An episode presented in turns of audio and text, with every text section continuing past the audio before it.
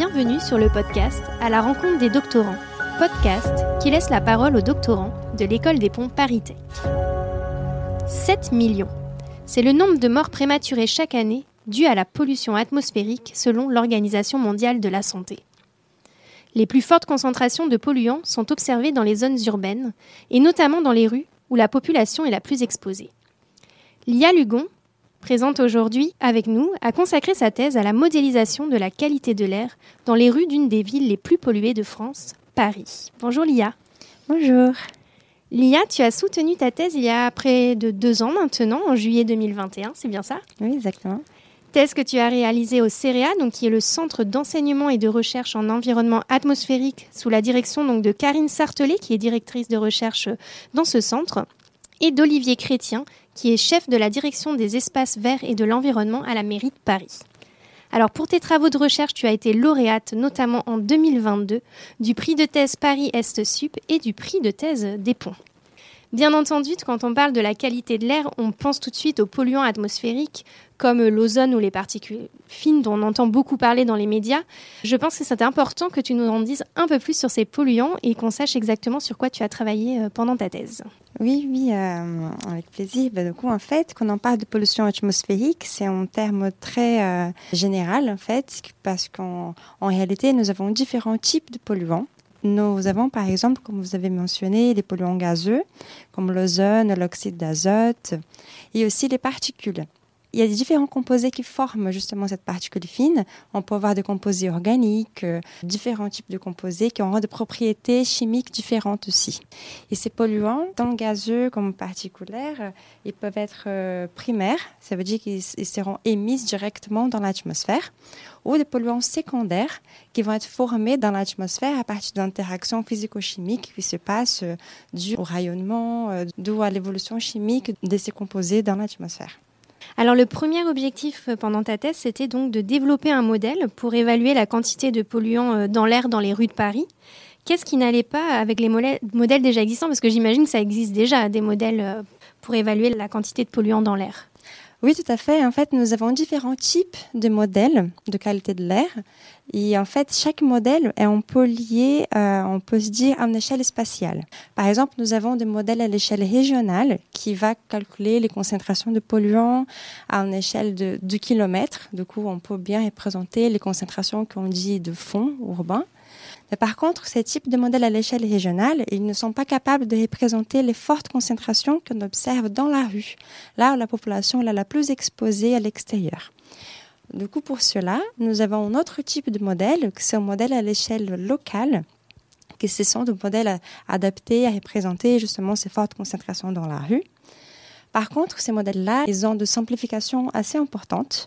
Par exemple, euh, les modèles qui existaient, ils n'étaient pas capables de représenter, par exemple, la formation de particules secondaires dans la rue. En fait, il y a tous les aspects chimiques qui n'étaient pas assez bien représentés. Et c'était un des principaux buts de ma thèse, c'était de partir de modèles à l'échelle locale qui ont développé Syria, qui s'appelle Munich, et d'intégrer justement la représentation de polluants secondaires euh, dans la rue, dont les particules ultra fines. Et pour les polluants primaires, il y a aussi des fortes incertitudes, notamment pour les émissions de trafic, parce qu'on on connaît assez bien les émissions dues à l'échappement, des émissions qui sont liées à la combustion, mais il y a une grande partie des émissions euh, de trafic routier qu'on les classifie comme les émissions hors échappement. Du coup, ça veut dire que toutes les émissions qui viennent de l'abrasion des pneus, de freins et des routes. Dans la littérature, en fait, il n'y a pas encore assez de consensus de combien ça émet. C'est super variable, mais on le sait et c'est de plus en plus important par rapport au ratio entre les émissions euh, dues à la combustion et hors échappement. Pour ce modèle donc, que tu appelles Munich et qui est donc développé au CEREA, tu nous en diras un peu plus tout à l'heure sur euh, qu'est-ce qu'un modèle, qu'est-ce qu'une modélisation, mais en tout cas on a besoin de données pour le nourrir. Comment tu as fait Quelles données euh, as-tu utilisées pendant ta thèse? Alors oui, tout à fait. En fait, on doit donner au modèle différentes informations pour qu'il puisse calculer la concentration de polluants, notamment les émissions particulièrement pour Munich, ça concerne euh, les émissions de trafic. Du coup, on avait vraiment les émissions de différents polluants pour toutes les rues de Paris. C'est un réseau de plus bah, d'environ 4000 rues qu'on a simulé euh, pendant ma thèse. Et aussi tout ce qui concerne euh, les données météo, Du coup, euh, par exemple, euh, la vitesse de vent, la direction, le rayonnement, euh, tous ces aspects qui vont influencer le transport et aussi les réactions chimiques. Et les concentrations qu'on dit de fond urbaine, parce qu'en fait, les concentrations qu'on a dans la rue, elles sont différentes des concentrations qu'on a au-dessus de rue. Et en fait, on doit informer au modèle justement quelles sont les concentrations au-dessus de rue. Et notamment après, un aspect qui est assez particulier pour les modèles à l'échelle locale, c'est qu'on doit caractériser tout le réseau de vues. Du coup, j'ai dû travailler avec différentes bases de données de la mairie de Paris, par exemple, pour caractériser la largeur, la hauteur de, de ces 4000 vues qu'on a modélisées euh, dans Paris. Donc tu connais Paris par cœur maintenant Au moins pour les stations euh, de qualité de l'air, oui. Est-ce que tu prends aussi en compte euh, évidemment tout ce qui est végétation, par exemple, dans les rues, euh, tout ce qui peut être industrie en dehors de la ville, ou ça, c'est des choses qui sont euh, pas forcément intégrées au modèle? Oui, en fait, là, pour le modèle Munich, c'est le modèle à l'échelle locale, on se concentre sur les émissions de trafic, mais justement pour déterminer quelle est la concentration de fond que c'est en données d'entrée pour Munich, j'ai dû aussi utiliser un modèle à l'échelle régionale qui va calculer la concentration à une échelle euh, spatiale plus grande. Et en effet, pour ces modèles-là, j'ai dû informer euh, au modèle toutes les émissions, pas que de trafic, mais aussi les émissions d'industrie, des émissions de résidence, des émissions biogéniques, c'est les émissions euh, de végétation. Du coup, tout cela est pris en compte justement pour déterminer la concentration au-dessus de la rue.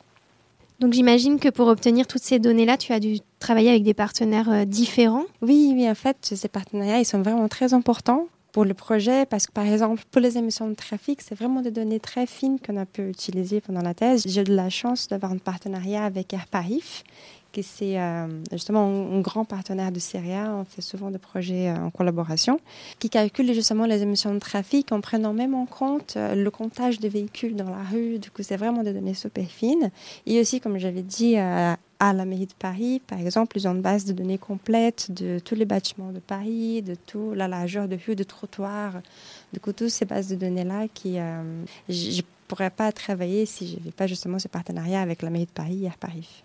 Et donc, l'amélioration de ce modèle t'a permis de mettre en évidence l'importance non négligeable de particules secondaires, puisque ce sont jusqu'à 18% de ces particules qui n'étaient pas pris en compte dans la précédente modélisation.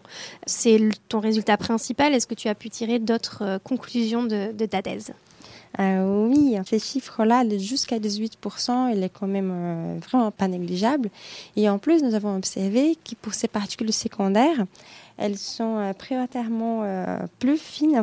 En fait, plus la particule est fine, plus la particule est dangereuse pour la santé. Du coup, en fait, ces 18%-là, c'est vraiment des particules très très fines euh, qui peuvent causer des effets importants pour la santé. Et en plus, on a une composition chimique différente, en fait, bah, parce que selon la composition chimique, l'effet sur la santé va être différent aussi. Et on a vu qu'une grande partie de ces 18%, ça concernait des particules organiques justement, que vont avoir un effet pour la santé plus importante. Mais en fait, justement, avec ces modèles-là, que nous avons intégré la représentation de particules secondaires et aussi une représentation plus précise des émissions hors échappement, notamment pour la remise en suspension de particules, on a pu utiliser ces modèles-là pour estimer, par exemple, l'effet de renouvellement de parcs de trafic euh, routier dans 10 ans dans Paris sur différents scénarios. Par exemple, si on priorise les véhicules récents essence, les véhicules récents diesel ou les véhicules électriques, en fait, on a pu évaluer sur différents scénarios qu'est-ce que serait euh, le plus efficace pour améliorer la qualité de l'air dans la ville à l'échelle de la rue en regardant l'effet sur différents polluants. Et donc donner euh, peut-être des directions, des pistes euh, aux décideurs politiques pour, euh, pour Paris. Oui, tout à fait, parce qu'en fait, c'est bien de par exemple, que c'est pas juste parce qu'on réduit les émissions qu'on va forcément améliorer la qualité de l'air. Il y a tout l'enjeu justement de la chimie qui qui donne les décisions pas aussi évidentes. Du coup, ça montre un peu la force de cette approche de modélisation, qu'on peut justement estimer l'effet de la chimie pour euh, avoir une idée plus précise de quel type de scénario, quelle action pourra mener euh, les meilleurs résultats. Alors, tu as terminé ta thèse en 2021. Depuis, euh, tu n'es pas du tout resté les bras croisés, puisque après un post-doctorat en Allemagne, tu es retourné dans ton équipe au CEREA pour poursuivre ses recherches. Y a-t-il une raison particulière pour laquelle tu as décidé de t'intéresser à la pollution atmosphérique et notamment à Paris? Euh, Bon, oui. En fait, je suis tombée amoureuse euh, par Paris, par la France. Moi, je suis brésilienne. Et c'était un peu. Euh, une chance en fait que j'ai pu arriver en France. J'ai une bourse de gouvernement brésilien à l'époque de, mon master. Du coup, j'ai pu faire un double diplôme à, à mon université d'origine au Brésil et à l'école de mines Nancy. Et en fait, c'est comme ça que je suis arrivée en France. Et après, bon, j'ai trouvé euh, au stage le sujet de ma thèse sur Paris. Bah, résultat des conséquences, je suis arrivée à Paris grâce à mon stage de fin d'études que j'ai fait au CEREA aussi. Et après, on a trouvé un financement de, thèse. Mais un facteur qui, je trouve, euh, important pour Paris, c'est que c'est vraiment la ville, euh, bah, une des villes les plus polluées euh, en France. Ça, on peut voir nettement sur des cartes de concentration. Le point rouge à Paris apparaît nettement. Oui, malheureusement.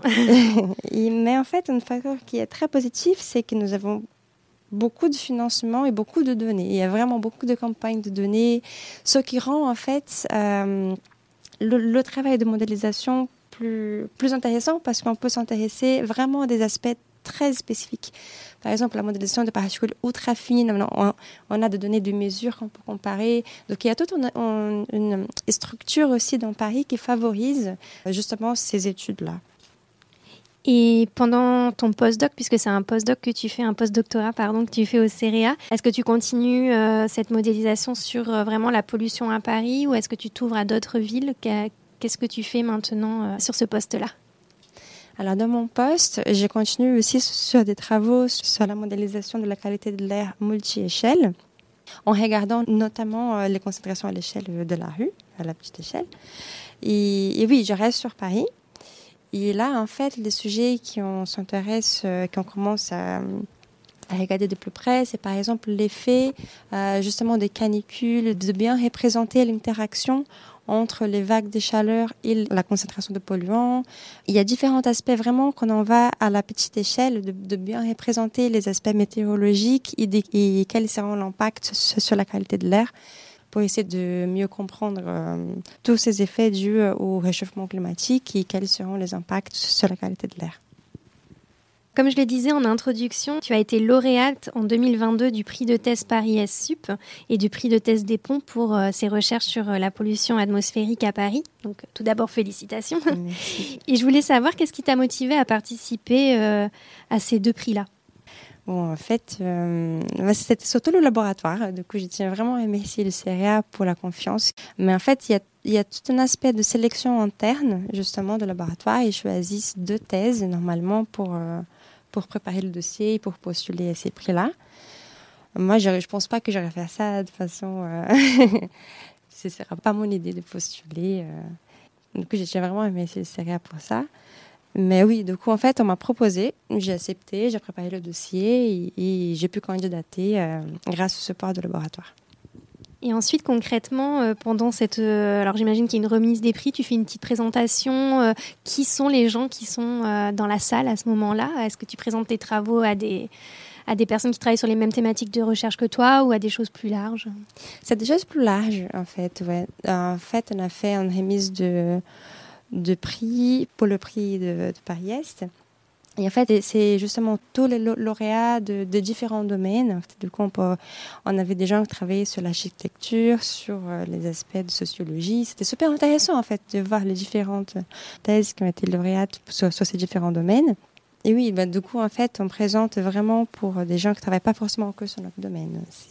Mais il y a aussi une sélection où euh, on fait en audition, il y a quand même un jury spécialisé qui regarde toutes nos publications pendant la thèse, euh, qui il y a quand même une présentation pour un jury, mais après une présentation pour la remise de prix qui est un aspect plus vert, plus général euh, à différents domaines.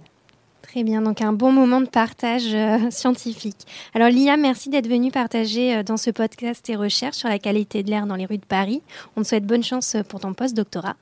Euh, merci beaucoup. Quant à moi, je vous retrouve le mois prochain pour un nouvel épisode du podcast à la rencontre des doctorants, à retrouver sur la revue numérique de l'École des Ponts Paris Tech, ingenius.écoledesponts.fr.